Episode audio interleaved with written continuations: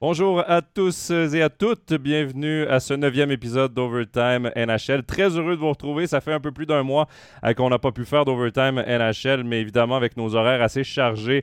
Les playoffs de National League prenaient beaucoup de temps et on attendait la fin de la saison de la NHL euh, pour vous faire un, Overtime NHL, un peu pronostic, présentation des playoffs. C'est ce qu'on va faire aujourd'hui. Première fois d'ailleurs qu'on préenregistre euh, l'émission. Encore là, les playoffs de NHL et les playoffs de National League obligent. Également, nouveauté, première fois en deux saisons d'Overtime NHL, Laurent Meunier comme invité. Salut Laurent. Salut, bonjour à tout le monde. Très heureux de te retrouver, Laurent. Et en plus, on a une bonne nouvelle aussi à annoncer. C'est que les playoffs de NHL, évidemment, vont être à suivre sur MySports.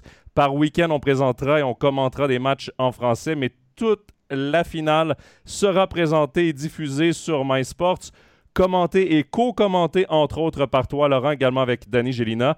Donc, euh, on va te retrouver, comme à l'année passée, aux petites heures du matin, pour suivre une, une finale qui, qui, ose promettre euh, beaucoup de choses. Oui, on se réjouit avec, euh, avec le talent qu'il y a et le, le niveau qu'il y a eu cette année en NHL. Ça va être Sûrement, et c'est sûr, une belle finale et des beaux playoffs en tout cas. Oui, certainement. D'ailleurs, on avait eu une belle finale la saison dernière entre l'Avalanche du Colorado et Tampa Bay. On n'est pas seul aujourd'hui, Laurent, pour euh, notre émission. On va aller rejoindre au euh, Québec le journaliste d'LNH.com, Nicolas Ducharme. Salut, Nicolas. Hey, bonjour, Jonathan. Bonjour, Laurent. Bonjour, Nicolas. Nicolas, très heureux de te retrouver aussi. Toi, la saison régulière vient tout juste de prendre fin. On préenregistre, on est samedi, donc au lendemain des derniers matchs de la saison. J'imagine que pour vous aussi, c'est la grosse saison qui commence, très occupée. On va pouvoir certainement lire euh, tous vos pronostics, euh, toutes vos présentations tirées également sur votre site Internet et écouter votre balado La tasse de café LNH. Oui, ben exactement. Les deux, disons là, les trois dernières semaines de la saison, c'est comme un, en fin de marathon, là, le dernier, le dernier mille, là, peu importe. Là, il est difficile parce que c'est des blessés, c'est, c'est pas la, la, la, comment ça fonctionne quotidiennement habituellement. Donc, on a vraiment hâte que les, les playoffs arrivent. Et bon, ça y est, on y est. Oui, ça y est, on y est. Mais messieurs, avant de parler de playoffs, on va parler de joueurs suisses, évidemment, parce que fin de saison pour plusieurs des joueurs suisses et on va en parler tout de suite. Messieurs, on va commencer euh, tout d'abord avec les joueurs qui ne font pas les playoffs. Euh, à commencer par le défenseur Roman Yossi. Euh, Nicolas, depuis le début de la saison, tu nous dis que euh, l'an passé, les Prédateurs ont surperformé. La plupart des Ouais. joueurs ont connu leur meilleure saison de, la ca- de- de leur carrière. Mais encore cette année, Romagnosi était le meilleur défenseur, probablement le meilleur joueur de cette équipe. Malheureusement, une blessure l'a ralenti. Il a retrouvé peut-être un peu ses standards, quoique ses standards élevés pour un défenseur, soyons honnêtes. Euh, mais euh, c'est quand même une saison qui finit décevante pour une équipe qui, a peut-être à la surprise de tout le monde, était encore dans la course aux playoffs jusqu'aux dernières semaines. Oui, exactement. Du côté de Nashville, on avait lancé la serviette à la date limite des transactions. On avait sorti beaucoup de vétérans. Euh, Nino Niederreiter, d'ailleurs, j'imagine qu'on va en reparler dans quelques, quelques instants. Euh, donc, on avait échangé plusieurs vétérans en se disant bon, ben, ça y est, on ne sera pas des playoffs cette année. On va, euh, on, on va, on, on fait, on fait pas table rase, bien évidemment, mais on prend un pas de recul. On va essayer de revenir en force l'année prochaine avec euh, euh, quelques jeunes. On a tellement eu de blessés. On a parlé de Yossi, mais on a eu Philippe Forsberg, on a eu Matt Duchesne aussi, on a eu Ryan Johansson. Cette équipe-là devait terminer beaucoup, beaucoup plus bas au classement, mais ils ont un gardien qui, à mon avis, est dans le top 2 de la Ligue euh, avec Andrei Vasilevski. C'est Saros, euh, qui, qui, à mon avis, là, aurait dû être dans la course au Vizina. Il ne l'est pas cette année parce que quand une équipe ne fait pas les playoffs, disons que ça ça, refroidit un peu les gens qui participent au scrutin, mais c'est un des deux meilleurs gardiens de la Ligue, à mon avis, cette année. Donc, dans le cas de, de Yuzi, bien écoute, 59 points en 67 matchs cette année, 18 buts. Tu sais, on disait il est revenu peut-être à son standard des, des dernières années par, par rapport à son année, l'année précédente quand il avait enregistré 96 points. Ça reste toute une performance, c'est tout un défenseur. Si l'année dernière, c'était un peu anormal pour tout le monde chez, à Nashville, ça reste que chez Yosi, les performances sont toujours du, niveau A. Laurent, évidemment, c'est coûteux pour le pool parce que je pense que tu l'avais dans, ton pool et malheureusement, les 12 derniers matchs, il n'a pas joué. Mais euh, pour Roman Yossi, c'est quand même un point positif le fait que, oui, on fait un pas de recul. On a décidé d'être vendeur à la date limite des transactions, mais ce ne sera pas un, pas de recul, la grosse reconstruction pour les Prédateurs de Nashville. Il y a quand même du talent dans cette équipe-là. Et, on ne va pas vers 4-5 saisons là, de misère pour Yossi les Prédateurs. Non, non, je exact. Pense... Ouais, je pense pas, ah pardon, Nicolas. Mais c'est vrai, non, je pense pas. Je pense qu'ils ont une bonne équipe et, euh, c'est vrai que euh, Josie euh, est leur capitaine et vraiment, comme disait Nicolas, il, est, il joue à des standards. il est ouais, facilement dans les top 5, un top 10 meilleurs défenseurs de la NHL chaque année.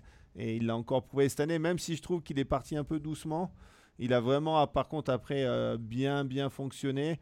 Et c'est vrai que malheureusement, bah, il se blesse il se blesse sur cette fin de saison et ça, je pense, ça, a peut-être euh, empêché Nashville de justement passer en playoff, mais euh, euh, au final, ils vont pouvoir. Ils ont quand même, quand même deux, trois bons jeunes dans, leur, dans leur équipe de développement et, je pense qu'ils ils sont l'an prochain, il faudra compter avec eux pour les playoffs.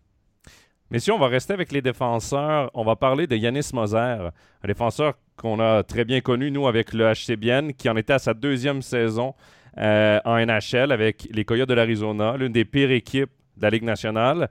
Une équipe également qui s'est débarrassée d'un défenseur gaucher à la date limite des transactions, avec un entraîneur qui est très bon pour développer des jeunes, André Tourini. Et on peut dire que Yanis Moser a pris un step-up, passé à la deuxième vitesse. Nicolas, ton, ton avis là-dessus?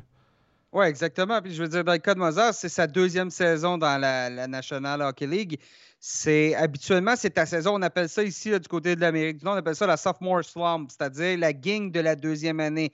Euh, c'est là, c'est là un peu que tu fais face à la réalité. Tu n'es plus tout le temps sur l'adrénaline à chaque match.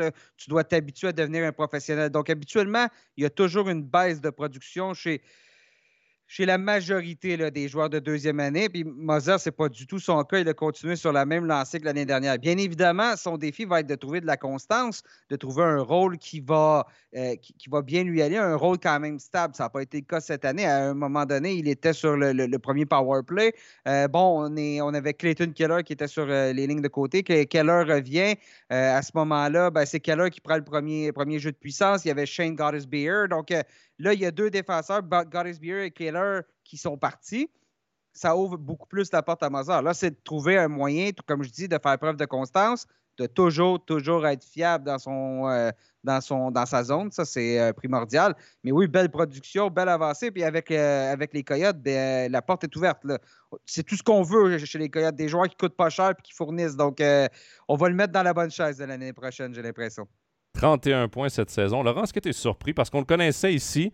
Euh, sa dernière saison en Suisse, il avait eu de très bonnes statistiques offensives, mais de faire le saut aussi rapidement à NHL et de s'établir à sa deuxième saison de si belle façon dans une, mauvaise équipe, mais quand même, c'est l'un des points positifs de cette équipe de l'Arizona. Est-ce que tu es surpris?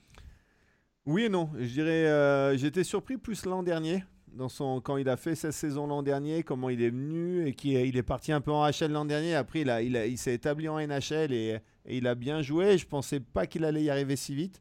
Et on voit qu'après, bah, il est. Euh, l'an dernier, je l'ai vu quelques performances où, bah, j'ai pu voir, bah, on voyait le potentiel, on voyait qu'il avait quand même euh, euh, le niveau NHL et qu'il était encore jeune. Hein. c'est un jeune défenseur et c'est vrai qu'on sait que les défenseurs viennent à maturité plus tard. Et donc là, il a, il a continué à progresser. Il fait penser un degré moindre, hein, évidemment, un Josie qui a progressé chaque année. Hein, ses premières années, il est parti doucement, il progresse, il progresse.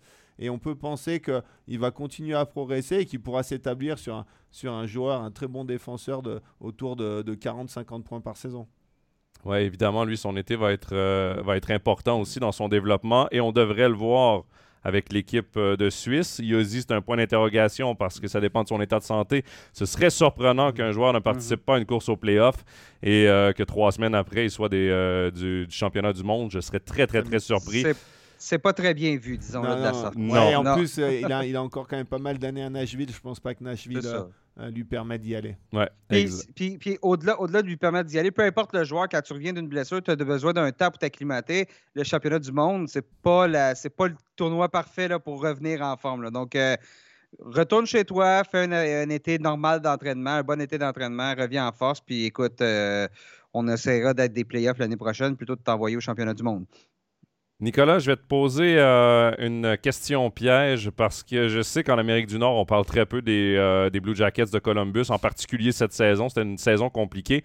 Mais il y a un jeune défenseur suisse qui a quand même fait ses débuts avec cette équipe cette saison, Tim Bernie, 59 matchs.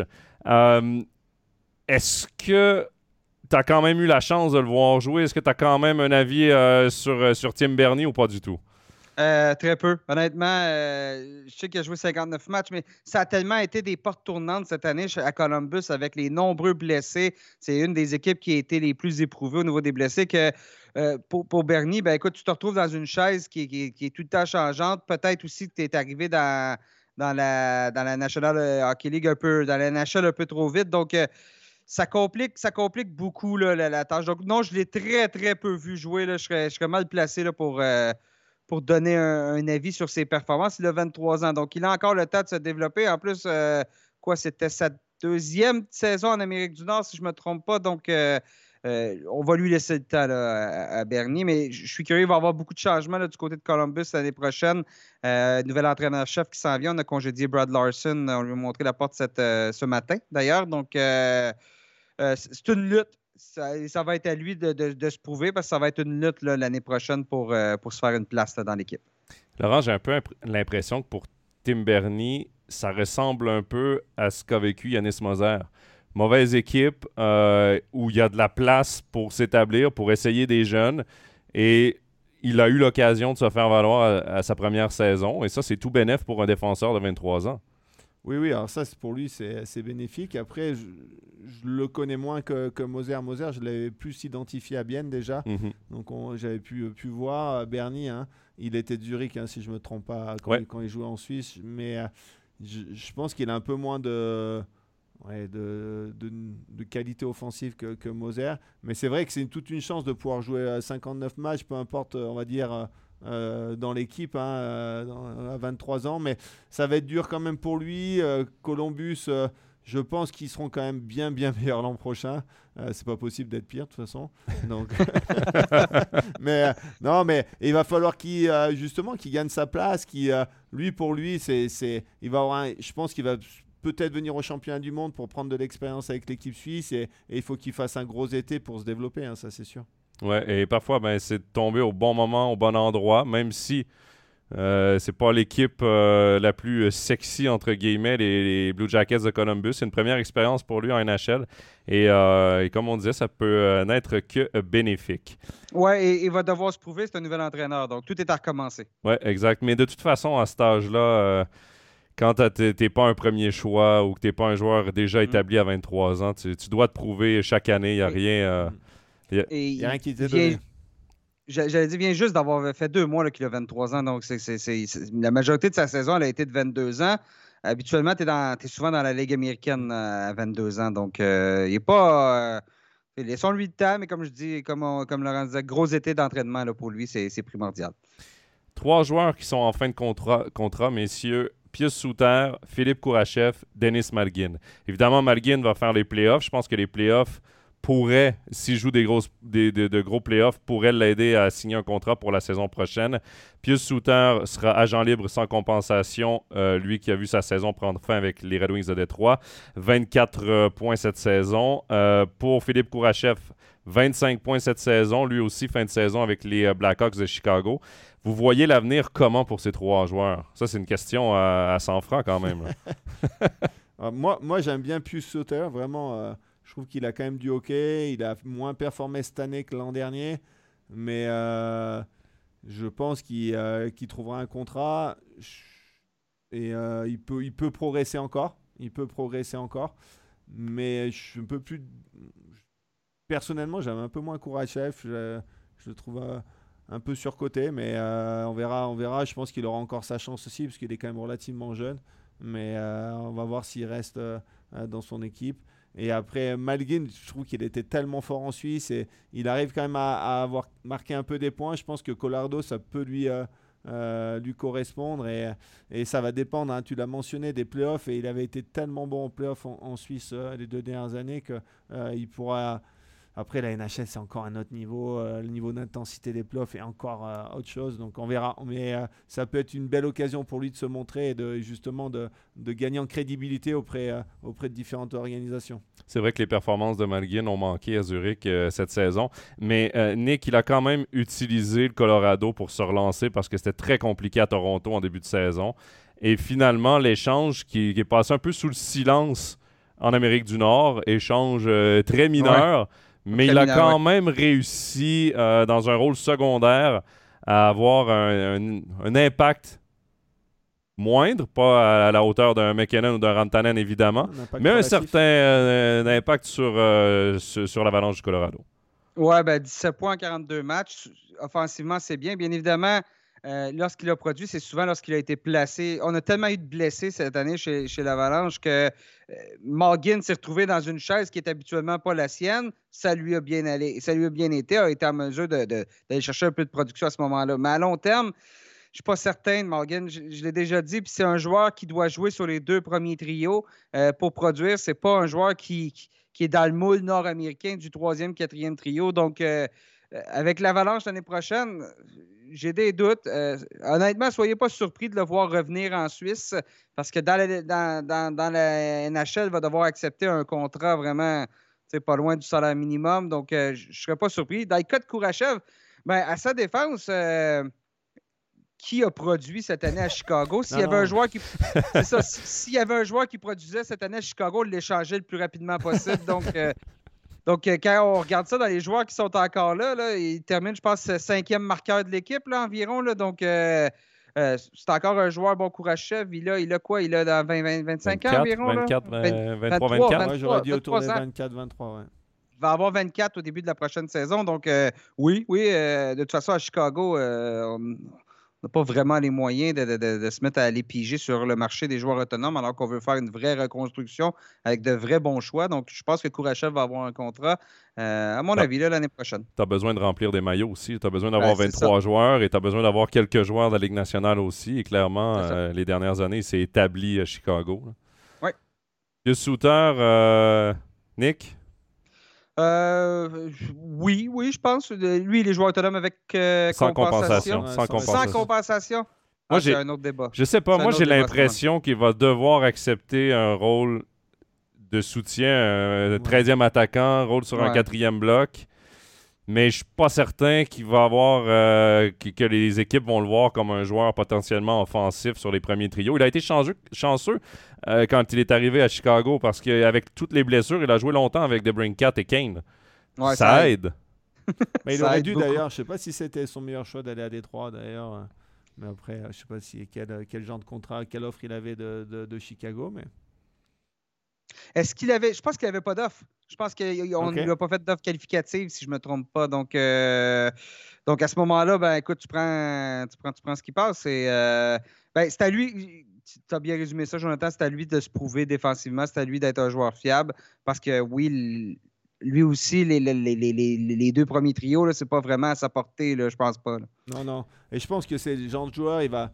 On va voir s'il pourra s'établir, mais quatrième trio, je le vois mal. Après, s'il arrive à, peut-être à matcher sur un troisième trio, à progresser un peu défensivement, peut-être que ça peut être. Euh, si vraiment lui il le décide, ça va dépendre de lui, de sa, volonté à, justement faire ses efforts défensifs et à sacrifier un petit peu euh, de, son attaque, quoi de sa volonté à jouer offensif. Mais sinon, dans un ou deux ans, il va se retrouver en Suisse et ça sera le, un des meilleurs joueurs de la Ligue suisse. Ouais, euh, j'allais dire, ce qui est évident, c'est qu'il ne va pas re-signer pour 3,25 millions de dollars. Ça, c'est sûr et certain. Mais il y a peut-être justement cet aspect financier aussi. Si Malguin, si Souter sont autour du salaire minimum, autour d'un million, en sachant toutes les déductions que tu as dans la Ligue nationale de hockey, les impôts, les ci, les ça, c'est tellement énorme qu'au final, le salaire net peut être peut-être plus bas ou sensiblement pareil à ce qu'il gagnerait à Zurich, parce que les deux euh, sont des joueurs qui appartenaient aux LSC Lions, donc à Zurich. Et euh, les deux, euh, imaginez Zurich avec Souter et, Malguin, c'est une autre équipe. Mais peut-être que le confort de la Suisse, parce qu'on s'entend que c'est quand même un confort de jouer en Suisse. Ils sont chez eux. Ils sont chez eux. Le niveau de la ligue, le salaire, ça peut peut-être jouer aussi dans, dans, absolument, dans la absolument, décision moi, il y a déjà un joueur qui m'a dit, un défenseur qui m'a dit, euh, avait décidé d'aller jouer en Suisse. Euh, avait des offres dans la NHL, m'a décidé d'aller jouer en Suisse. C'est un Canadien. Et euh, m'a dit, dit écoute, ça me revient le même salaire. Au final, ce qu'il avait comme offre dans la, dans la NHL ou aller jouer en Suisse, une fois les impôts passés, euh, c'était le même salaire. Puis, comme vous avez dit, avec le confort de la Suisse, moins de matchs. Euh, tout est proche. On n'a pas de vol d'avion pendant 10 jours sur la route. Donc, euh, et les montagnes. Hein? Donc, il a, pris le choix de la Suisse. Donc, c'est, Moi, je ne connais pas votre réalité, mais elle a l'air très, très, très intéressante. D'ailleurs, je vais aller vous visiter cet été. Je vous, je vous l'annonce en, primeur. on, va, bien te faire euh, découvrir notre, notre beau euh, pays, notre belle Suisse.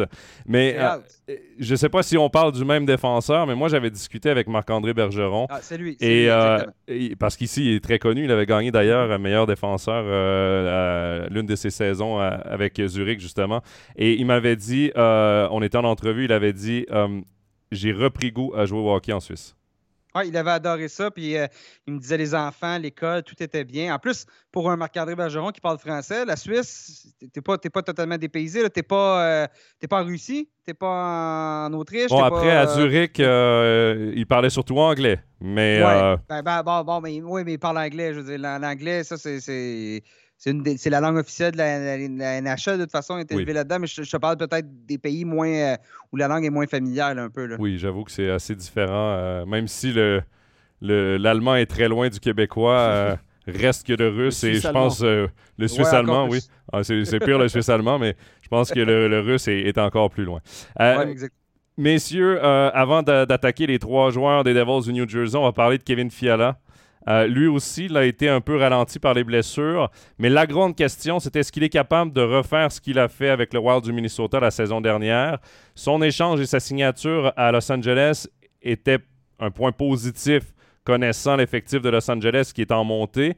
Et honnêtement, euh, moi, je suis assez satisfait de sa saison. Euh, il a prouvé que les standards qu'il a établis au Minnesota, il est capable de les réaliser aussi à LA.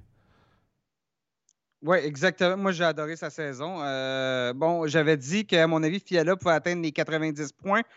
Lorsqu'on regarde sa production, c'est pas très loin de ça. Et ce qu'il a fait euh, à, Los Angeles, puis ça, c'est à sa première saison à Los Angeles. Les premières saisons, c'est toujours plus difficile habituellement. Regardez Johnny Gaudreau cette année, regardez Jonathan Huberdo euh, chez les Flames de Calgary, c'est toujours plus difficile. Puis Fiala, il a, il a maintenu le même rythme de production dans une nouvelle équipe et, comme il l'a fait au Minnesota, pas toujours en étant sur les premiers trios. Il y a parfois, il était sur le troisième trio, parfois sur le deuxième trio, était mélangé, était, changé et il continue à produire, à produire. J'ai adoré son année à Fiala. Euh, il n'y a que du positif pour lui à venir dans une équipe qui est en montée comme les, comme les Kings.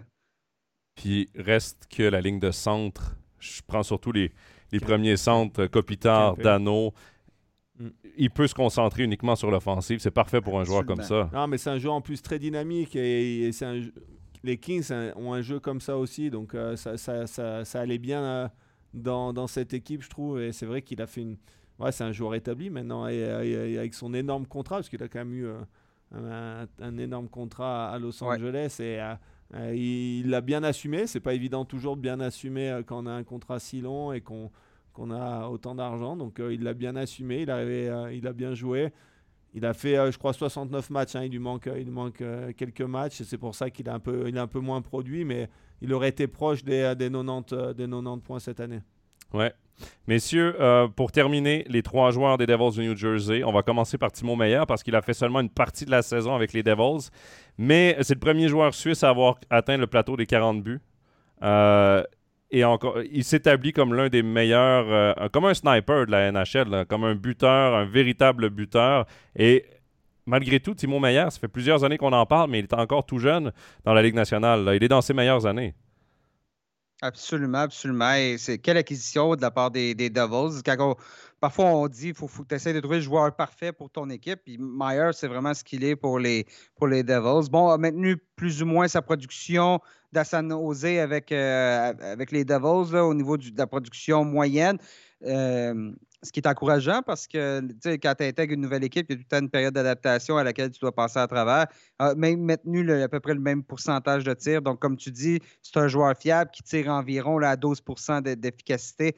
Euh, non, c'est vraiment positif pour Meyer. Le meilleur est à venir pour lui. J'ai hâte de le voir en séries éliminatoires. Ce ne sera pas de la tarte, bien évidemment, en première ronde contre, euh, contre les Rangers. Donc, euh, mais non, Meyer, belle saison, continue sa progression, continue de prouver qu'il est un joueur capable d'aller chercher un point par match environ, parce que 52 points cette année en 57 matchs avec une des pires équipes de la, Ligue, les, Sharks, c'était déjà très bon. Là. Jonas Sigenthaler, Laurent, euh, dans une brigade défensive comme les Devils du New Jersey, qui a énormément de talent, mais beaucoup de talent offensif aussi. On peut penser à Dougie Hamilton, le jeune euh, Jack Hughes, qui, euh, Luke Hughes plutôt, qui vient d'entrer dans l'équipe. Évidemment, et éventuellement l'an prochain, Simon Nemec. des gars, on peut penser aussi à Damon Severson. Un gars comme Jonas Sigenthaler a une importance capitale dans une équipe comme ça. C'est un stay-at-home defenseman mais tu en as besoin pour contrebalancer parfois les erreurs euh, qui peuvent être commises de l'autre côté. Non, en plus, il s'est vraiment établi, comme, euh, comme tu dis, c'est vraiment un joueur plus à profil défensif, euh, mais qui est propre aussi dans sa première passe. Et il, est, il a vraiment bien progressé, il a, il a mis un peu du temps à s'établir, il est passé par la, AHL quand il était à Washington. Et maintenant, qui depuis 2-3 saisons, je trouve qu'il il est performant, il joue bien, il monte en puissance en même temps que cette équipe de, des Devils. Cette année, il fait 21 points, il a, un, plus-minus de, plus 27, donc il, est présent, il est important, il joue bien, il, fait partie de ces, joueurs qu'on voit moins, qu'on identifie moins si on ne fait pas attention, mais, qui sont importants. Finalement, euh, on va parler de Nico Ischier, évidemment, qui a connu euh, sa meilleure saison en carrière, 80 points. J'ai l'impression que Nico Ischier est clairement à l'image des Devils du New Jersey. Année après année, c'est step by step. Et là, vraiment, ben- comme toute l'équipe, il a atteint le niveau supérieur. Jonathan, veux-tu qu'on se transporte? On retourne en septembre, toi puis moi? Vas-y. ouais. le, balado qu'on avait enregistré, toi, moi et Stéphane, en septembre, et euh, toi et Stéphane aviez dit Je crois pas qu'un jour Nico Ischier sera un marqueur de 80 points.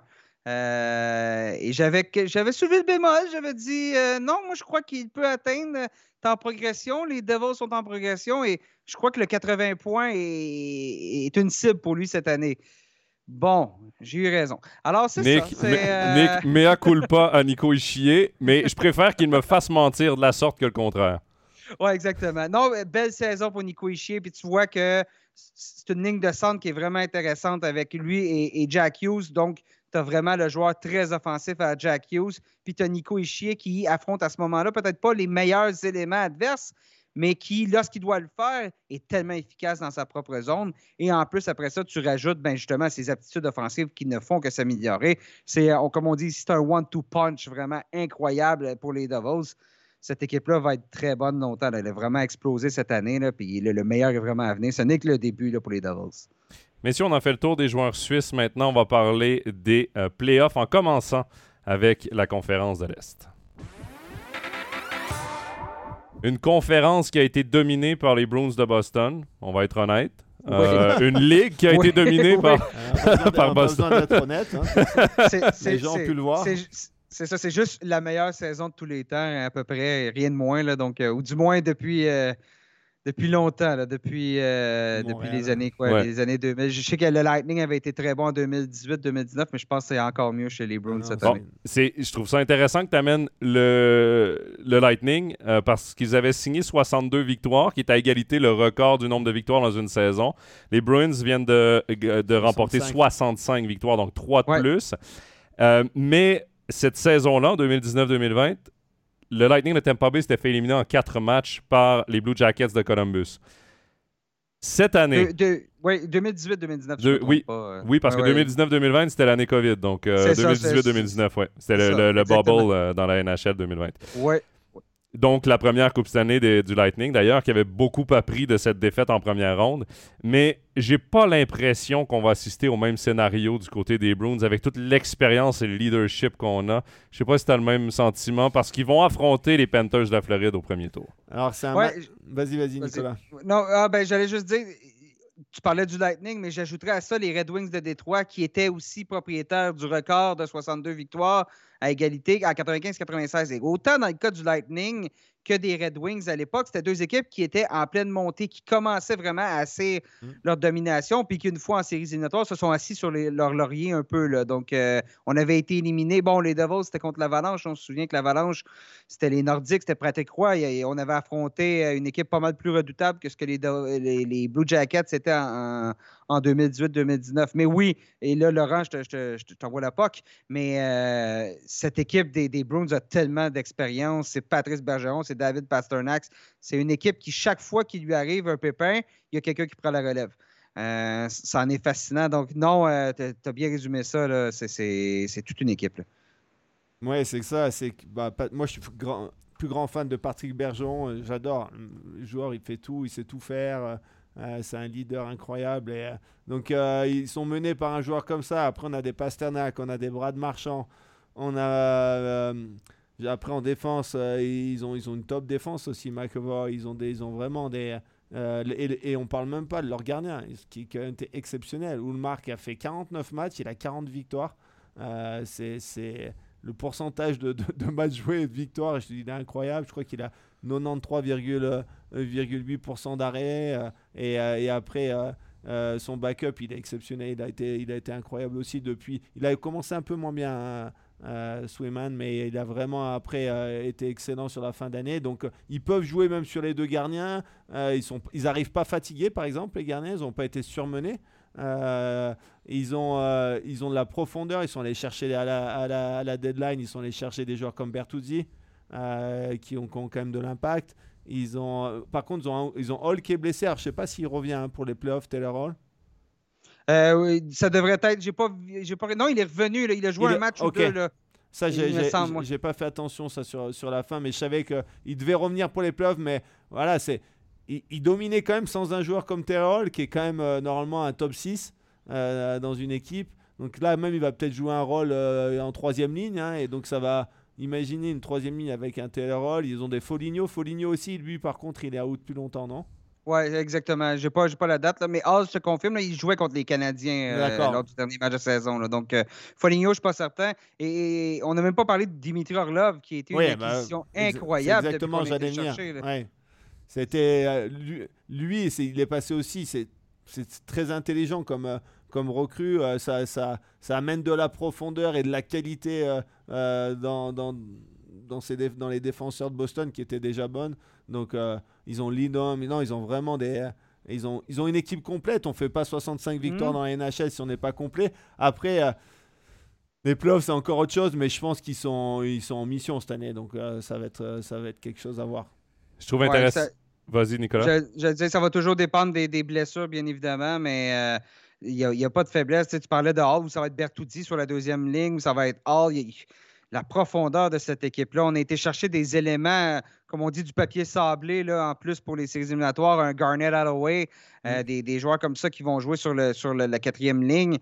Euh, cette équipe-là, qu'on voit, moi, personnellement, je la voyais hors des séries éliminatoires cette année parce qu'on devait commencer l'année sans, sans euh, Marchand, sans McAvoy, sans, oui, exactement. Sans Matt Grizzly, on ne savait pas comment ces joueurs-là allaient répondre. Et là, soudainement, tu regardes cette équipe-là, puis tu fais, il n'y a pas de faiblesse. Je ne sais pas comment j'ai pu évaluer ça de la sorte. Visiblement, mon jugement a erré là-dessus, mais cette Non, mais déjà, par rapport à l'an dernier, Nicolas, ils ont récupéré Krejci, qui était en Europe. Oui qui avait fait une saison en Europe. Et lui, il a décidé de revenir pour pas cher. Il s'est mis en forme. Et c'est quelqu'un qui a joué toute sa carrière à Boston, qui a gagné une, un titre, une Stanley Cup avec Boston. Il est revenu à un très bon niveau. Personne, je pense, s'attendait à qu'il revienne à un niveau comme ça. il a, il a, on va dire, solidifié une ligne à lui tout seul. Après, on a Bergeron, on ne sait plus dans quel état il était. Il était quand même fatigué, il avait des blessures, donc tout le monde mettait en doute. Et il revient, il est au top niveau. Après ça, on a Brad Marchand qui est, qui est quand même usé, qui a une opération de la hanche. Donc je comprends comment tu as pu penser ça aussi? C'est-à-dire qu'il y a quand même. J'essaie de te défendre, t'as vu, je suis cool. ouais, j'apprécie, j'apprécie. Non, mais. Et il y a McAvoy qui est blessé aussi, donc il y a tout ça qui fait. Et les gardiens, oui, ils sont bons, mais ils n'avaient jamais produit à ce niveau-là, les deux gardiens. Et ça, ça fait toute une différence aussi. Et là, il y a tout qui se met en place. Et euh, voilà, quoi. Euh, et, ce dont on n'a pas parlé, c'est qu'il y avait un nouvel entraîneur-chef aussi qui s'amenait derrière le banc, Jim Montgomery. Mm. Et, on remplaçait Bruce Cassidy, qui est, un dur, qui est un quand même, et qui a une structure défensive à laquelle il faut suivre. Et je pense que le message passait plus ou moins dans le vestiaire. C'est ce qu'on a senti. C'est peut-être aussi pour ça que Krejci a été faire une année aussi en, Europe. Et Jim Montgomery est arrivé et au lieu de vouloir tout changer puis tout mettre à sa couleur à lui, à Montgomery, il a écouté ses vétérans. Ses vétérans lui ont dit écoute, embarque dans le train, embarque avec nous, dirige, mais on te, donne une, on donne une Ferrari, là, fais juste pas la, mettre dans, le clos, dans le champ. Donc, euh, c'est un peu ce qu'on y a dit. Et Montgomery s'est très, très bien acclimaté à ça. Et c'est un player's coach aussi, Montgomery. Donc, à ce moment-là, euh, a gagné, on dirait, semble avoir gagné rapidement son vestiaire et tout a fonctionné, tout est tombé en place. Bon, quand tu as un tel leadership euh, qui, avait, qui a à Boston, Bergeron Foligno, c'est un leader, il était capitaine à Blue Jacket avant. Hein. Il, est, il, y a, y a, y a quand même Marchand, c'est un leader. On a, euh, on a vraiment une équipe euh, qui, quand tu es mené par tel leader et que le coach il est intelligent et il gère ça, et eh ben c'est la, vie elle est quand même simple, hein, je pense pour, pour un coach comme, comme il est content d'arriver leader avec dans un vestiaire, on a un leader comme Bergeron. Hein. Mais d'ailleurs justement ses propos à la fin de la saison, lui parlait du record de victoires, du record de points et tout, puis c'est pas un gars qui s'enflamme avec ces records-là. Il dit non. le travail, il y a beaucoup encore de travail à faire pour notre équipe. Euh, et, il ramène tout le monde sur terre et je pense que cette équipe-là, surtout avec la saison qu'ils ont connue, ils ont besoin d'être ramenés sur terre et, Bergeron est le gars et, le joueur parfait, l'homme parfait pour ça. Mais messieurs, je nous écoute parler de Boston, aucune faiblesse. Est-ce qu'il y a un, un élément des Panthers de la Floride qui peut embêter les Bruins de Boston. Moi, le seul qui me vient en tête, c'est Matthew Ketchuk parce que c'est un des joueurs que je détesterais le plus affronter si j'étais une équipe de la Ligue nationale de hockey parce qu'on connaît son talent offensif, mais surtout euh, le, petit grit qui vient avec, le, côté physique. C'est un gars qui, a du, qui peut avoir du répondant à Brad Marchand sans être peut-être aussi controversé que Brad Marchand. Euh, mais il, est, bien controversé, mais pour l'instant, il n'a toujours pas euh, craché sur quelqu'un, euh, embrassé quelqu'un. Donc, mais est-ce qu'il y a un élément des Panthers qui peut venir brouiller peut-être un peu les cartes de cette première ronde? Ah, Moi, je dirais quand même, il y a peut-être Boborski, le gardien. Gardien de, Florida, si il faut qu'il joue?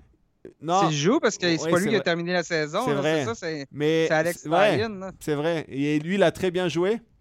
D'ailleurs, il a bien fini la saison. Oui, ouais, c'est incroyable. Donc, euh, mais je me suis. Je, pense qu'ils vont quand même. Ils vont peut-être pas partir avec Boborski, mais c'est possible qu'ils le remettent à un moment donné. Et, et, je pense que il faudra qu'il joue exceptionnellement bien si Florida veut pouvoir sortir Boston. Pour moi, c'est c'est c'est le facteur X. Et... Parce que sinon, je vois pas comment, même, même Tatchuk, même il aussi, aussi peste qu'il peut être, aussi bon qu'il peut être, parce que c'est un joueur incroyable. Hein. Il a combien 110 points Je ne sais plus combien il fait de points cette année, mais il a plus de 100 points. Euh, il fait une saison incroyable. Donc, euh, mais voilà, je pense que ça doit venir des gardiens Florida, parce que sinon, ça va être dur pour eux quand même. Ouais, non, je, ne vois pas comment la, Floride peut passer à travers cette, série-là. Même on, a un, Alexander Barkov qui est vraiment taillé lui aussi pour les séries éliminatoires en matière de, jeu des deux côtés de la patinoire.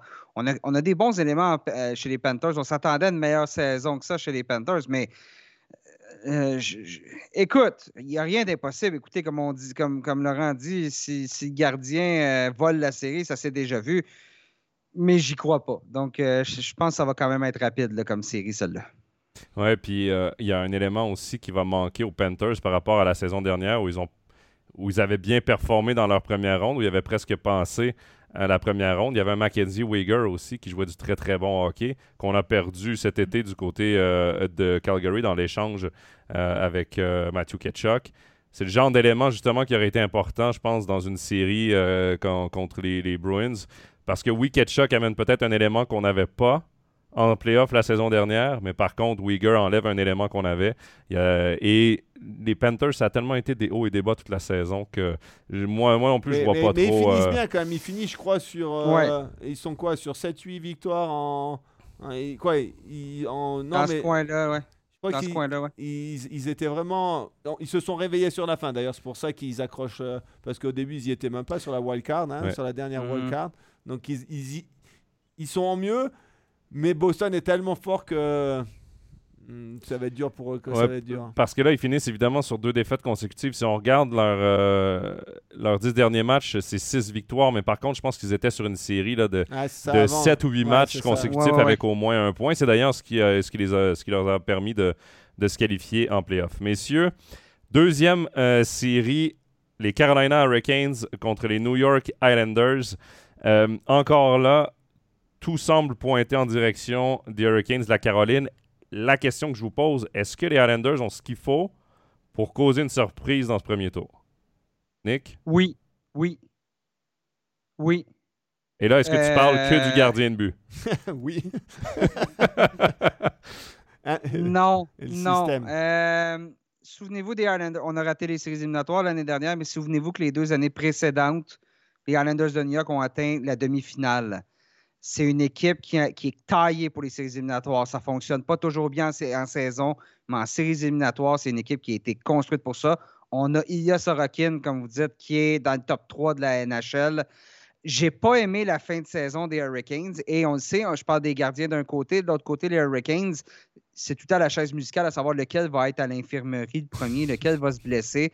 Euh, j'ai- Puis les Hurricanes, malheureusement pour eux, cette équipe-là aurait dû être vraiment plus dominante, avoir un Max Pacioretty, avoir... et on n'a pas pu tant s'améliorer que ça à la date limite des transactions parce que justement, euh, s'est blessé. Donc, je crois que ça va être une longue série. Puis si j'ai à choisir une surprise majeure dans ce premier tour de playoff, c'est celle-là. Je dis pas que ça va arriver, là. je me mouille pas tant que ça, là. Mais est-ce- si, si tu me poses la question, est-ce que les Islanders peuvent amener cette série-là en sept matchs? Absolument. Ben, C'est- ce hyper intéressant, oui, parce qu'on vient de faire, nous, nos, nos pronostics d'ailleurs qui vont paraître lundi. Je ne sais pas exactement à quel moment Overtime NHL va paraître, si ce sera avant ou après notre article, mais on prend justement euh, nos, nos pronostics. Laurent, tu es allé aussi dans cette direction, Caroline en, en 7. Moi, je suis allé avec Caroline en 4 simplement parce que je pense que les Hurricanes sont mûrs pour faire un bout de chemin, même si leur fin de saison n'était pas top. Reste que cette équipe-là, devant et derrière, c'est bon. Oui, devant le filet, c'est peut-être un point d'interrogation. Mais je me disais, ah, les Islanders, j'ai pas aimé non plus leur fin de saison. Honnêtement, il y a des matchs que je m'attendais à les voir plus forts, qu'ils ont galéré. Euh, Matthew Barzal absent. Ça joue aussi. Beau Horvat, je l'ai trouvé moins bon qu'à Vancouver, moins transcendant qu'à Vancouver, peut-être avec un rôle différent, mais son leadership est quand même là et et est important. Mais je sais pas, on, on est allé dans, vous êtes allé dans la même direction. Moi, je suis allé Mhm. peut-être plus à sens unique vers la Caroline. As les mêmes raisons que, que Ouais, Nick moi, je pour euh, que- la longue série? Ouais, parce que je, je- je mets une longue série parce que par rapport à l'expérience et, euh, et au jeu et au succès, et, et- et je reviens sur le fait que c'est une équipe qui va être dure à jouer contre en playoff.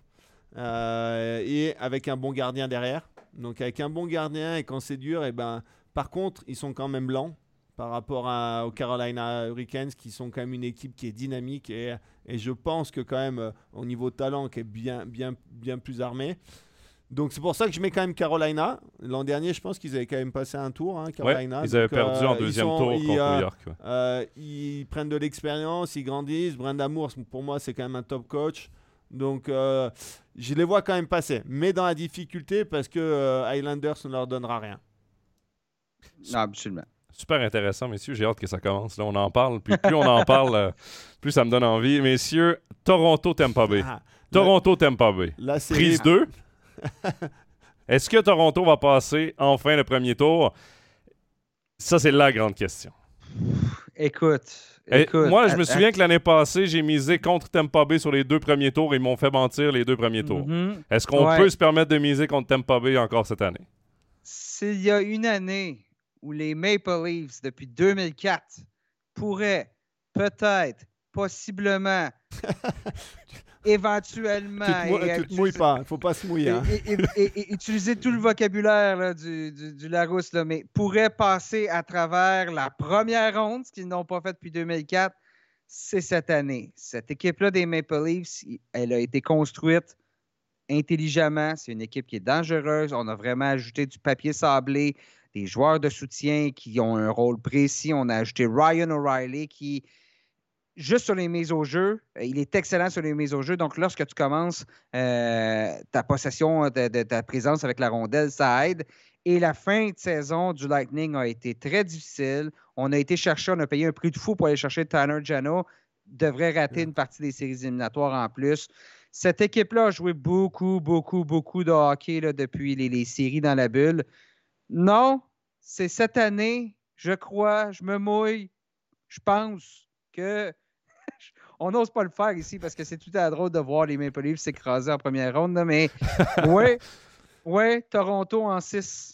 Alors, ouais, ben, On, les deux, on est allés aussi du côté de Toronto, ouais, Laurent. Moi, je suis même allé jusqu'à Toronto en 5. Je pense qu'il y aura, Ah. il y aura pas, il y aura pas débat. Je pense qu'il y aura Et là- pas débat. Tampa, Tampa est quand même. euh, Il y a le, le facteur X Vasilevski qui est exceptionnel et on voit Mhm. qu'il est remonté en puissance, mais euh, il pourra pas faire tout tout seul, je pense. Et Toronto a- est trop bien équilibré cette année. Ils ont, oui, oui, les gardiens à Toronto. On a quand même, euh, ça sera quand même une problématique pour aller pour aller la gagner la Coupe Stanley, mais mais le reste est quand même fort. Matthews, je pense qu'il va, il va livrer en playoff aussi. Euh, il a fait une moins bonne saison au niveau comptable, mais il sera présent. Euh, ils ont, ils ont Tavares, euh, s'il reste, s'il se blesse pas, euh, euh, qui est présent en playoff. Voilà, moi je pense qu'ils vont gagner. Je les mets en 5 sur ce match. Je, je me mouille moi complètement. Et, et là, et là, vous comprenez le risque de la chose. C'est-à-dire que là, on est en train de surestimer. Il n'y a rien de pire que de dire au Lightning de Tampa Bay, vous êtes clairement Ah. les sous-estimés dans Je- cette série-là. Ça va les allumer. Je pense pas qu'ils nous écoutent, mais bon. Non, je- non, non. Alors peut-être mon ami Pierre-Édouard Bellemare, il m'écoute, mais je sais pas. Oui, peut-être. Peut-être, exactement. Mais, mais je veux dire, cette équipe-là a tellement de caractère qu'en plus, s'ils se font dire non, vous allez perdre, oh, ça se peut que ça rebondisse. Euh, comme je dis, j'y vais avec Toronto, mais on est toujours. C'est comme un jeu de domino, hein, Toronto. Hein. Lorsqu'il y en a un qui se met à tomber, ça tombe tout le temps. On verra, on verra, là, mais ça va être toute une série, celle-là aussi. Ouais, puis ça avait été, d'ailleurs, Tampa Bay avait été revenu de l'arrière l'an passé pour l'emporter en sept Mhm. matchs. Les Moi, dominos. Exactement. Mais moi, je me suis dit, j'ai évalué cette série-là en me disant les deux équipes se sont rendues en sept matchs la saison dernière. Tampa Bay a gagné.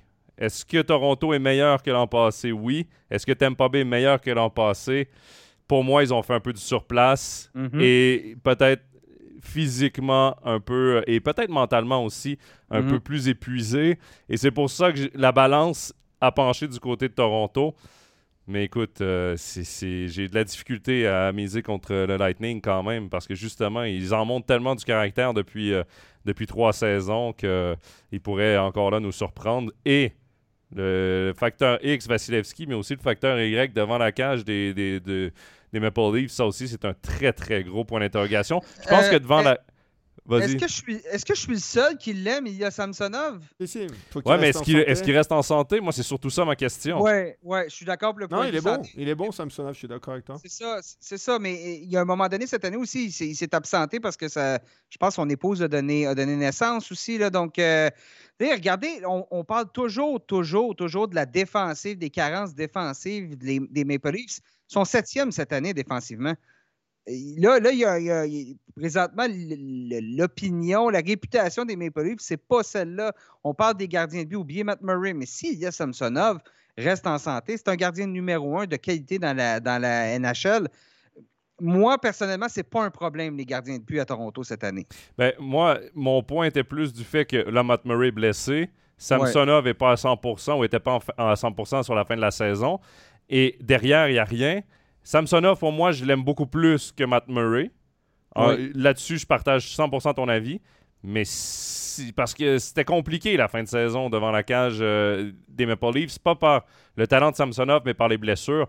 Et encore là, on en parlait pour Boston, s'il y a des blessés, ça peut changer un peu l'alignement, mais Toronto, s'ils perdent leur euh, deuxième, leur premier gardien, il n'y a pas de backup là. Donc, euh, je suis pas d'accord. Je suis pas d'accord. Joseph Wall, qui a passé l'année dans la, la AHL, euh, très beau potentiel de gardien. On en a eu des, des histoires comme ça où le, le gardien de la AHL se présente en relève en séries éliminatoires. Écoutez, cette année, le Wall dans la NHL, 6 victoires, une défaite. Moyenne, moyenne de buts alloués à 2,16, pourcentage d'efficacité à 932. C'est des chiffres spectaculaires. Donc, c'est pas un problème pour moi, les gardiens chez les Maple Leafs cette année. Ça sera très intéressant, euh, à suivre. Euh, très bon point à voir. Mais c'est c'est une histoire Cendrillon si ça arrive. euh, Ouais. Oui, oui, les Toronto qui passent, euh, qui passe la première ronde, c'est Cendrillon, c'est euh, toutes, les, princesses de Disney que vous voulez. Là, c'est, ça, ça, écoutez, ça s'est pas fait depuis 2004, puis il y, y, a des équipes assez dominantes, merci, à Toronto depuis toutes ces années-là. Messieurs, dernière euh, série. Hey, hey, je veux juste ajouter si Toronto passe, on doit affronter Boston en deuxième ronde. J'ai rien à ajouter. J'ai rien à C'est vrai que tu as tout dit là-dessus. non, c'est probablement le parcours le plus difficile des playoffs, celui des, Maple Leafs de Toronto. Dernière série dans l'Est, et évidemment, elle va beaucoup nous intéresser ici en Suisse, les Devils de New Jersey contre les Rangers de New York. Les deux équipes qui ont terminé à 5 points de différence au classement. Ça a été très, très serré dans leur division, autant entre les Hurricanes de Caroline, les euh, Devils de New Jersey et les Rangers de New York. Les Rangers qui ont été euh, sur une pente euh, montante là, dans la deuxième moitié de saison, surtout. Chesterkin, saison décevante selon ses standards de la saison dernière. Ça reste quand même un gardien qui peut voler une série. Euh, les Devils, le seul point négatif que j'aurais sur cette équipe, c'est l'inexpérience en série versus les Rangers qui se sont rendus en finale de l'Est et qui ont acquis à la date limite des transactions deux gars qui ont gagné la Coupe Stanley. Donc, c'est pour ça que moi, je vois les Rangers passer, mais sur une, série de sept matchs. Parce que le seul point qui, pour moi, faisait vraiment une différence, c'était Chesterkin et l'expérience. C'est deux points, évidemment. Mais c'est tout ce que je voyais à l'avantage des Rangers. Chesterkin a tellement terminé l'année en force. de regarder l'environ depuis le 1er mars. Là, ses chiffres sont spectaculaires. Euh, ouais, ouais, je vais de ton côté, Jonathan. Le manque d'expérience des Devils je pense que c'est un, à la prochaine cette année pour les Devils. C'est presque un passage obligé dans une reconstruction. La fois où tu te qualifies bien, tu te fais sortir rapidement par une équipe qui est un petit peu en avance peut-être niveau expérience dans sa reconstruction. Exactement. Puis enfin, enfin chez les Rangers, on a trouvé des solutions à la droite. C'est ce qui nous a euh, coûté les, les, dernières années, les deux dernières années de séries éliminatoires il manquait une option à la droite, puis là, on a été, on a été la chercher avec, euh, je dis les deux dernières, plutôt la dernière année, excusez-moi, l'année dernière, avec, euh, avec Patrick Kane, avec Vladimir Tarasenko. Donc, tu passes d'un problème à la droite à deux gagnants de la Coupe Stanley, deux vétérans, bon, que leurs meilleures années sont derrière eux, mais qui sont encore capables de produire. Puis tu as tout le reste, parce qu'il y a des joueurs au centre, puis la ligne de centre, puis la ligne, euh, la ligne à gauche aussi, là, qui, sont redoutables avec les Panarin, avec Zibanejad. Puis tu as une ligne de jeunes sur le troisième trio qui ne font que gagner en expérience. Alors, ne sera pas facile à affronter. Le Lafrenière, Kako et, et Kittil, ça ne sera pas facile à affronter. Et je pense qu'il va manquer de ressources à un moment donné pour les Devils de juste ça va venir vite, là, ça va venir rapidement pour Vitek Vanetchak, j'ai l'impression. Les trois joueurs, d'ailleurs, du troisième trio des Rangers qui ont connu leur meilleure saison en carrière. ils, hein, ils sont jeunes encore, je pense mhm. qu'ils ont 20. Mm -hmm. Kako, il doit avoir 21, 22. Euh, Franière, 21. Pareil. On a été sévère avec, ces, avec surtout la Franière et Kako parce que leur rang de repêchage ils sont rentrés très vite dans la ligue, mais à leur âge, on doit être patient. Ça. Euh, on compare, à on compare tout le temps à Mike David, des choses comme ça, mais euh, la plupart, ils ont, ils ont il y a un process où il faut qu'ils progressent. Et là, eux, ils, sont, ils rentrent dedans. Et, et ça, va être, ça va être des bons joueurs de, de, de NHL, ça en est déjà, mais il, faut, il fallait leur donner un peu de temps. Et, et euh, c'est vrai que les Devils, ils ont quand même une belle équipe. Ils jouent bien ok, mais moi, je, vais, je, je, suis, je suis d'accord avec vous. Moi, j'ai mis les Rangers en 6 et euh, mais euh, c'est ça va être une belle équipe. J'aime bien aussi Mercer à, à, ah Devils, qui, qui, fait une super fin de saison. Euh, depuis deux mois, qui joue très bien. Ils ont ben, Hughes, ils ont Ishier, ils ont, ils ont récupéré Myers, ils ont, ils ont quand même Hamilton en défense qui, qui, qui, a, qui a très très bon joueur. Donc bon, ça va être un, ça va être comme un, ça va être un super match-up. Oui, j'approuve absolument. C'est la série avec les trois joueurs suisses, évidemment. C'est la série probablement qu'on va plus suivre en Suisse. Mais j'ai l'impression que ça va être l'une des plus belles séries aussi parce que les Devils montrent un style de jeu excitant. Ça fait longtemps qu'on On dirait que j'ai jamais vu les Devils avec un style de jeu aussi excitant. Tout, le style de jeu jadis. non, ben tout le style de jeu était bâti. Steven, c'était la trappe. Il jouait, il jouait une trappe super défensive à l'époque de Broder quand ils ont gagné les, leurs trois titres. Ah hein. L'époque, l'époque, euh, l'époque Jacques Lemaire. Ouais, c'est ça, avec euh, Jacques Lemaire, c'était, c'était extrêmement euh, défensif.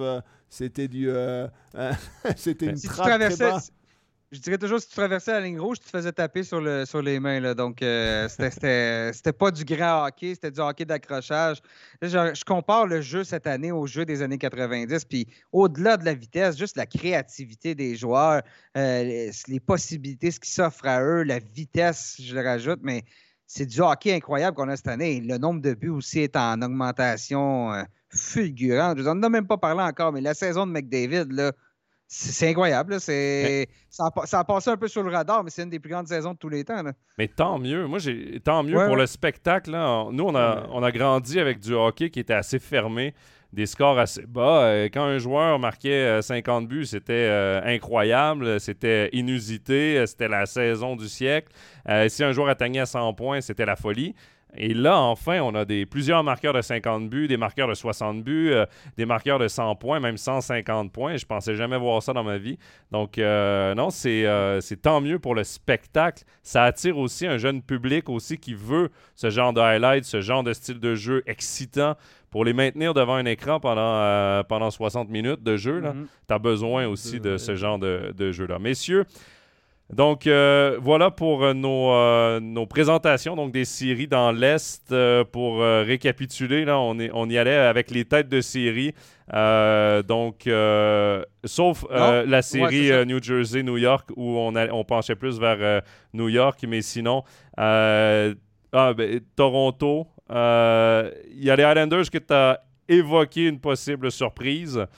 Et sinon, bien évidemment, Boston euh, pour la série contre la Floride. Messieurs, on va rapidement, parce que je sais que Nicolas, tu as un autre podcast enregistré, le tien. On va rapidement euh, se diriger du côté de l'Association de l'Ouest. La meilleure équipe de l'Ouest, messieurs, les Golden Knights de Vegas vont affronter les Jets de Winnipeg. Et euh, moi, c'est une série qui, à première vue, c'est sûr que si on regarde les statistiques, c'est tout à l'avantage des, des Golden Knights. Mais tu vois, moi, euh, peut-être qu'une surprise, ce serait les Jets de Winnipeg. Parce que mon plus gros point d'interrogation sur cette équipe euh, de Vegas, c'est le gardien de but. Ma prédiction va quand même du côté de Vegas, la tienne du côté de Winnipeg. Je trouve ça intéressant. Je veux t'entendre là-dessus. Ouais, sur l'expérience qu'ils ont avec, euh, avec leur, leur, gardien, qui est quand même un top gardien, il a gagné le Vézina, si je ne me trompe pas, hein, et le but il y a quelques années. ils n'ont pas fait une super saison mais ils finissent un poil mieux. Et euh, ils se sont battus pour, euh, pour aller euh, justement avoir cette wildcard. Et Vegas, ils ont Thompson qui est blessé. Je ne pense pas qu'il reviendra. Il, est, il est revenu de, blessé, de blessure un match. Il, il a tout de suite arrêté. ils ont Jonathan Quick qui, sur l'année, a 88% d'arrêt. Et depuis qu'il est à Vegas, il a 90%. Mais c'est quand même pas l'assurance tout risque. Euh, Vegas est intrinsèquement euh, meilleur que, que, Winnipeg, mais, euh, mais, mais Winnipeg, je, les vois, je, les, je les ai mis en 6, moi, parce que s'ils si, vont en 7, c'est dur d'aller gagner à Vegas en 7, mais c'est pour ça que je les vois, je dis en 6. Nick, tu m'as souvent dit qu'un joueur sous-estimé à Vegas pour son pour son apport, c'était Alex Stock, qui n'est plus d'ailleurs à Vegas, qui a été échangé contre Jack Eichel on sait que Winnipeg va jouer un style de jeu physique. Ils ont des gros bonhommes, ils ont des gros attaquants. Ils vont vouloir intimider euh, les Golden Knights. Est-ce que tu penses qu'un joueur, justement, comme Tuck, va manquer euh, aux, Golden Knights ou si en Amérique du Nord, on voit vraiment euh, Vegas passer à travers, les Jets? Ben, c'est certain que c'est certain qu'il va manquer, mais en même temps, on l'a remplacé par Jack Eichel. Donc, tu comprends? C'est la part de Jack Eichel qu'on pense absolument pas, dans, ça va être ses, même... Ça va être ses premières séries. On ne sait pas euh, quel genre de joueur en playoff il est non plus. C'est vrai, exactement. La différence, c'est euh, Bruce Cassidy, l'entraîneur-chef qui est rendu à Vegas et qui a une structure défensive vraiment solide. Ça l'a beaucoup aidé les Golden Knights cette année avec tous les problèmes que Laurent parlait au niveau du, devant le filet. Euh, je suis, déchiré parce qu'effectivement, les Jets les Jets devraient pas être dans cette position-là. Les Jets, si on regarde leur première moitié de saison, c'est une équipe qui aurait dû être dans le, top 3 de la section centrale. Et on, vraiment, à un moment donné, on a craché. Là, on a terminé en force les Golden Knights, on s'est maintenu premier de la section Pacifique toute la saison. Là, on l'oublie, mais malgré les nombreux blessés. Et là, ça parle que Mark Stone pourrait éventuellement revenir au jeu. Euh, chez Theodore, il est de retour en santé. On a Alex Pietrangelo. Donc, ça, c'est toute une, unité en défensive. Et si on regarde Laurent Brossois, qui va être le gardien numéro un en séries éliminatoires. On regarde ses derniers matchs 6 victoires, une défaite en prolongation, 2,16, 923 de taux d'efficacité. Euh, j'ai pas arrêté mon choix parce que j'ai de la difficulté et j'ai pas pris le temps de le faire avant notre balado. Je suis pas capable de le faire pour cette série-là, mais euh, je me vois dire, parce que ouais, je vais dire quand même les Golden Knights en 7, mais ça va être long comme série éliminatoire parce que les Jets ont, repris du poids de la bête là, en, fin de, en fin de saison. C'est vrai que l'avantage Mark Stone, ça va être un peu la même chose que quand Kucherov était revenu parce que là, en, en playoff, le plafond salarial ne compte plus. Et euh, le montant de Mark Stone ne comptait pas euh, puisqu'il était sur la, liste des blessés à long terme. Son retour va faire que techniquement, les Golden Knights vont être bien au-dessus du plafond salarial, mais comme euh, il ne compte plus, ils vont pouvoir utiliser Mark Stone et reste que son leadership, le talent de Mark Stone, c'est quand même un apport important. Faut voir le Mark Stone quand même. C'est plusieurs blessures à chaque saison on se souvient Kucherov, ce que ça avait donné lorsqu'il était revenu en série. il était redevenu le Kucherov d'antan. Tandis que Stone, euh, j'amène un bémol, mais Stone est taillé pour les séries éliminatoires au niveau de son style de jeu.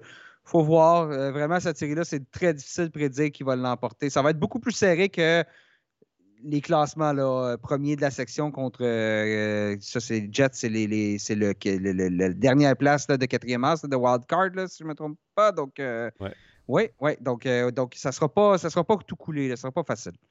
Messieurs, l'une des équipes Cendrillon de la Ligue nationale, je pense que c'est le Kraken de Seattle.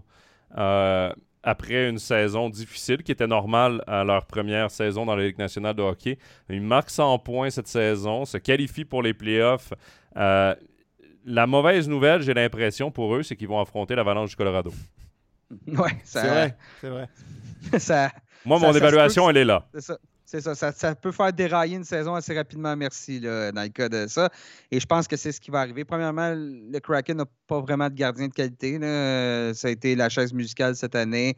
Euh, c'était qui, va le moins bien. C'est qui va le moins bien performer, il ne sera pas devant le filet. Au lieu de dire celui qui fait, performe le mieux va être devant le, filet, c'était l'inverse.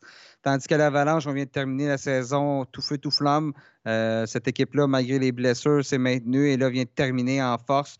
Non, ça va être rapide. Euh, en plus, justement, c'est un premier parcours en série. Quoique, on a plusieurs joueurs qui ont quand même d'expérience. Chez Kraken, on a une attaque beaucoup de, beaucoup de profondeur, mais là, la défensive, l'autre côté de l'Avalanche, qui, est excellente, euh, malgré les absences d'un Kel Macar présentement. Non, je, dirais l'Avalanche en 5 peut-être. Ouais, j'ai mis l'Avalanche moi en 6. Euh, par contre, j'ai pas d'informations. Quel est Macar C'est quoi, il est prévu, c'est quoi son statut? Il est prévu jusqu'à quand, out euh, je, vais, je, vais, je, vais, vérifier tout. Je n'ai pas les dernières nouvelles. Ça, c'est sûr que euh, pour la suite, je, sur, sur cette série, je n'ai pas trop de doutes. Mais euh, ils ont une telle puissance offensive, Colorado. Et bon, vois-tu, il devrait être de retour là, à peu près pour le, nouveau, le début des, saisons, des séries éliminatoires. Donc, on, l'a préservé, là, mais bon, tu viens juste d'aller chercher le meilleur défenseur de la, Nash qui est de retour dans ta formation. Hum. C'est ça, alors qu'ils ont fini fort. oui, c'est ça. Alors, ouais, ils ont fini fort sans lui. Donc, euh, non, c'est. Euh, c'est Langenstock, Langenstock qui a. Langenstock, ouais, qui est, qui, est out, lui, pour la saison. Pour les playoffs aussi. On a, on, a des, on a des belles options en Nishushkin et Lekonen pour le remplacer. Donc, on a gagné. On s'est débrouillé sans lui cette année, puis ça va être la même chose dans ces éliminatoires. Nishushkin, d'ailleurs, qui avait été tellement important, euh, tout comme Lekonen dans la conquête de la saison dernière. Et moi, on en a parlé beaucoup euh, de l'Avalanche du Colorado au cours de la saison sur Overtime NHL. Euh, évidemment, finale de la Coupe Stanley qui était en plus décalée de deux semaines, donc très longue saison, très court été pour l'Avalanche. Voyage en Finlande pour jouer des matchs. Euh, plusieurs blessés. Ça a été compliqué la première moitié de saison pour l'Avalanche, mais j'ai l'impression d'avoir retrouvé sensiblement l'équipe de la saison dernière. C'est 16 victoires lors 19 derniers matchs. Euh, et il termine à quelques points à peine du premier rang du classement de l'Association de l'Ouest. Moi, j'ai vraiment l'impression que l'Avalanche va, va passer euh, le Kraken sans trop de difficultés. Je pense c'est les équipes qui, euh, qui, ont une grosse expérience. Eux, ils ont mis un moment, justement. Ils, ont, on est, ils sont passés un peu par, par le fait de, de, faire des bonnes saisons et de louper en playoff. Et après, ils ont pris de la maturité. Et là, ils sont remontés. Et ils ont finalement gagné l'an dernier. Et on voit cette année oui, ils ont une moins bonne préparation et je pense que c'est pour ça que leur début, leur première moitié de saison était compliquée. Et après, ils se sont mis en route ils ont commencé à, à se mettre en mode ok, bah maintenant on est, on est prêt. Et là, ils sont durs à jouer quand même. hein. Ils ont une telle, telle vitesse que. Ouais, et, et c'est ce qui va rendre l'Avalanche encore plus dangereuse en série, c'est que tu sais, normalement, une équipe pour qui ça va bien tout le temps, ben, on ne fait pas face à de l'adversité. On, on parlait du Lightning là, en 2018-2019, mais là, l'avalanche d'adversité, ça n'a été que ça toute la saison. Donc, euh, non, non, ça. Écoute, le Kraken, la meilleure chance la prochaine fois. Puis on n'arrête pas de parler et de vanter la saison de McDavid, de Draisaitl, de Nugent Hopkins à Edmonton. Oui, D'ailleurs, on va en parler dans quelques minutes. Évidemment, avec raison. Mais par contre, McKinnon et Rantanen, cette saison aussi, ils ont été hallucinants. Euh, parfois même pas entourés. Euh, euh, McKinnon a été blessé. Rantanen aussi, je crois qu'il a raté des matchs. Euh, ça, eux aussi Et ont vécu. Makar était blessé. Makar aussi. Ouais. Eux aussi ont vécu de l'adversité, mais comme joueur, euh, McKinnon a quand même euh, montré pourquoi il valait le salaire qu'il va toucher à partir de la saison prochaine. Euh, c'est tout un joueur, euh, Nathan McKinnon, et en playoff en plus, il l'a prouvé la saison dernière qu'il était très important à son équipe. Messieurs, parlons-en justement des Oilers d'Edmonton qui affrontent les Kings de Los Angeles pour une deuxième saison consécutive au premier tour. Les Kings qui avaient quand même fait peur aux Oilers la saison dernière, Mhm. On en a parlé en début d'émission, leur ligne de centre euh, avec Kopitar, avec, euh, avec Philippe Dano. C'est probablement la ligne de centre une des mieux bâties pour affronter l'attaque dévastatrice des Oilers. Mais je pense pas que ça tienne sur cette match. Non. C'est- C'est ir- c'est ironique parce que les Oilers sont une meilleure équipe cette année que l'année dernière, puis les Kings aussi. Aussi, c'est vrai, Donc, les euh, c'est c'est spécial hein, quand même, et les deux se rencontrent encore en première ronde. Donc, euh, non, euh, La- la- je suis d'accord. Ça sera pas assez. Là. Moi, la clé pour moi, c'est si tu arrives un peu à, à diminuer le- l'efficacité en powerplay. Donc, la meilleure façon de diminuer l'efficacité en powerplay de, euh, pour les Kings, c'est de ne pas prendre de pénalité. non, non, mais la, la Ouais, ouais, discipline, ouais. la, ouais, la ouais. réalité, c'est ça. Ça va être, être super discipliné, minimiser tes, tes pénalités. Et, euh, et là, et là, ils auront moins de temps à 54 et c'est plus dur et il faut leur rendre la vie dure. Mais, mais la réalité, c'est ça. Il faut que tu sois hyper discipliné, euh, de pas faire de, de, de, de- avoir aucune pénalité stupide à 60 mètres de ton but. euh, vraiment que des pénalités qui, qui ont un sens ou euh, euh, même s'il y en a normalement pas trop de pénalités qui ont du sens, mais il y en a qui peuvent euh, qui sont obligatoires, sinon on peut prendre un but. Mais voilà, ça va être. Ils ont le power, le meilleur de l'histoire. Et, euh, et- et je pense pas qu'ils avaient prévu de, de baisser en playoff. donc, euh, euh, ça- et donc voilà, sur une série, ça, on peut s'adapter, mais ils vont au pire le descendre à 25. Et 25, ça sera quand même compliqué. Mais il faut surtout qu'ils diminuent la. Il faut pas prendre de, beaucoup de pénalités fa- face à une équipe comme, euh, comme Edmonton si, si tu veux avoir une Parce chance de passer. Ouais, parce qu'en saison régulière, c'est 32, 32% d'efficacité, 32,4. Ouais. C'est- hallucinant. C'est le, record, c'est l'histoire. hein. Je crois que c'est le plus haut pourcentage dans l'histoire de, de la NHL.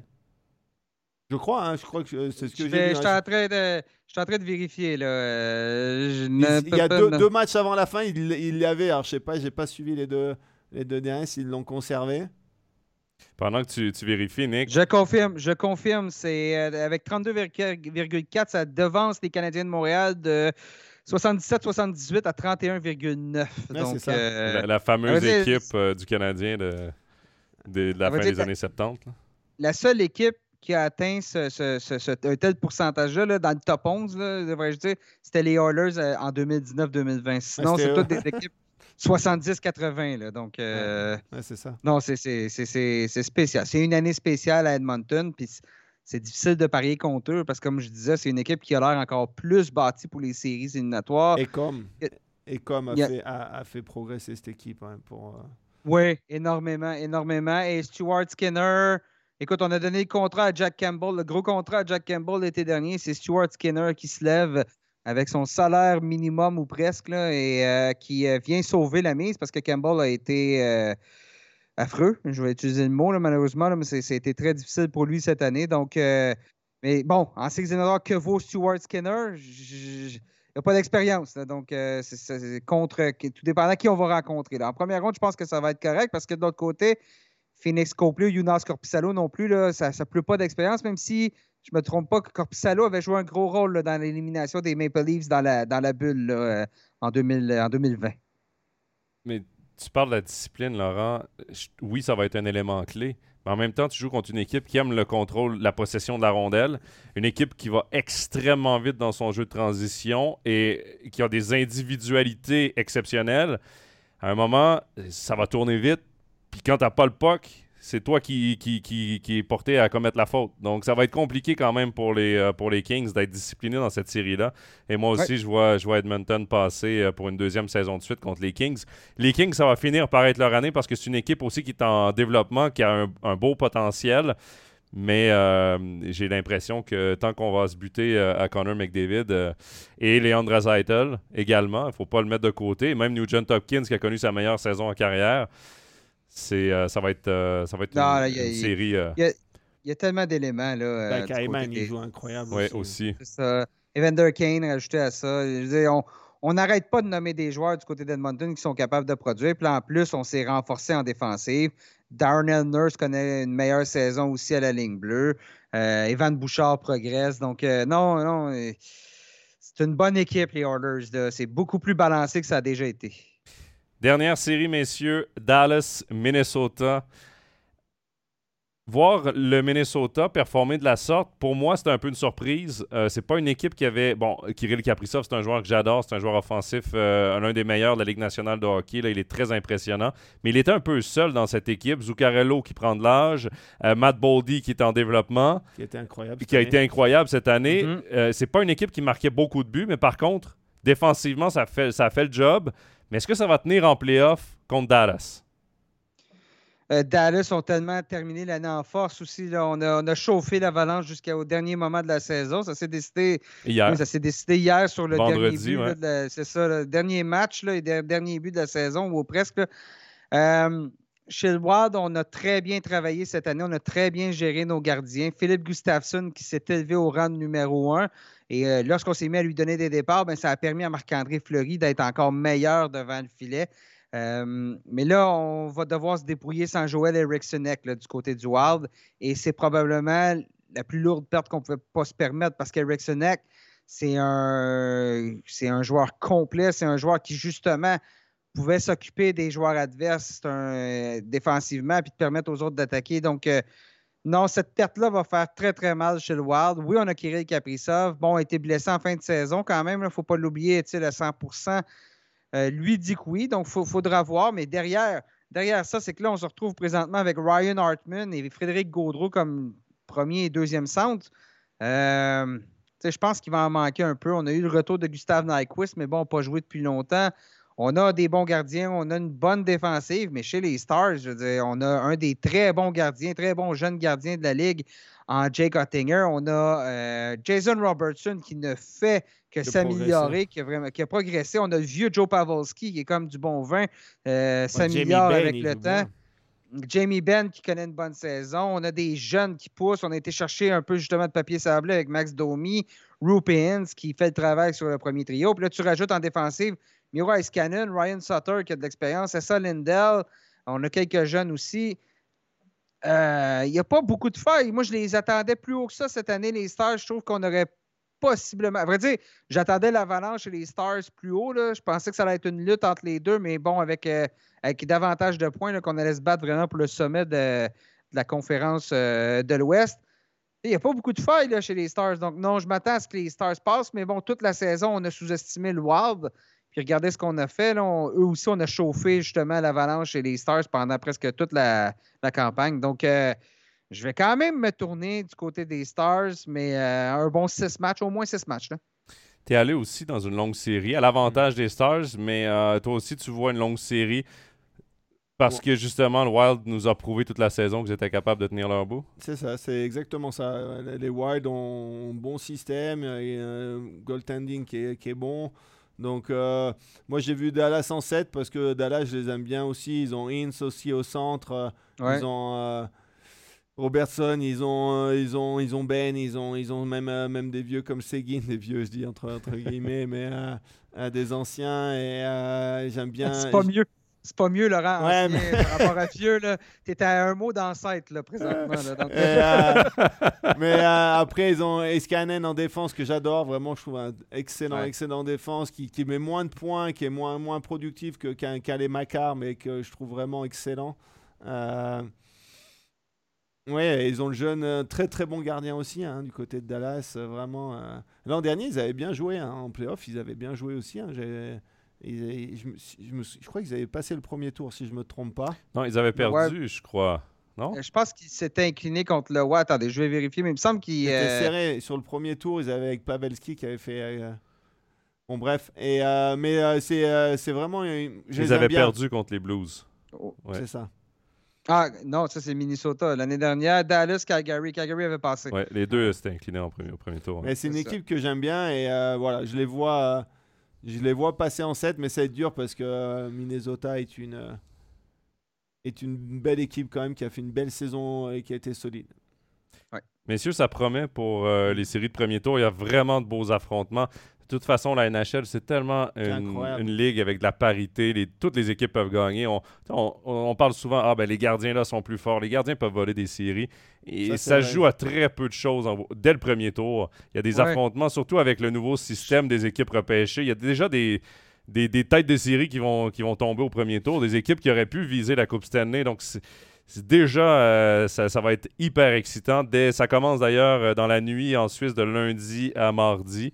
Euh, donc, euh, les premiers affrontements. Et évidemment, comme je vous le rappelle, ce sera à suivre euh, sur MySports. Toi, Nick, ben, évidemment, on va te suivre sur lnh.com, tes articles, ton podcast, les articles Oui. de tes collègues aussi qui vont être aux quatre coins de l'Amérique du Nord pour suivre les playoffs. Donc, pour ne rien manquer, il faut aller voir et s'abonner également à toutes les chaînes de lnh.com. Ouais, ben, c'est bien gentil. on espère. ben, on vous souhaite des bonnes, des bonnes playoffs. Je pense qu'on va avoir tout un spectacle cette année. et, euh, ça, va être, euh, ça va être relevé, là, comme, comme tu as dit, Jonathan. Et Laurent, ben, on ne chôme pas parce que nous, on va se retrouver en finale de National League aussi. Euh, tu fais partie des co-commentateurs de cette finale. On va se retrouver également en playoff de NHL. Donc, les prochaines semaines s'annoncent excitantes. Exactement ça, c'est le hockey de printemps, c'est le meilleur hockey. Exactement, j'aurais pas pu si bien dire. Ce sera d'ailleurs le mot de la fin. Je vous remercie également à tous de nous avoir écoutés. Vous pouvez également vous abonner à nos différentes chaînes, peu importe la euh, plateforme. Et la prochaine, le prochain épisode sera euh, juste avant euh, les quarts de finale. Donc, on fera d'ici la fin de la saison un épisode euh, par ronde, donc pour faire un peu la présentation, comme on l'a fait aujourd'hui, de, chacune, de chacun des affrontements et euh, nos euh, prédictions. Donc, euh, merci à tous et à très bientôt. Bye bye. Ciao, ciao. Au revoir.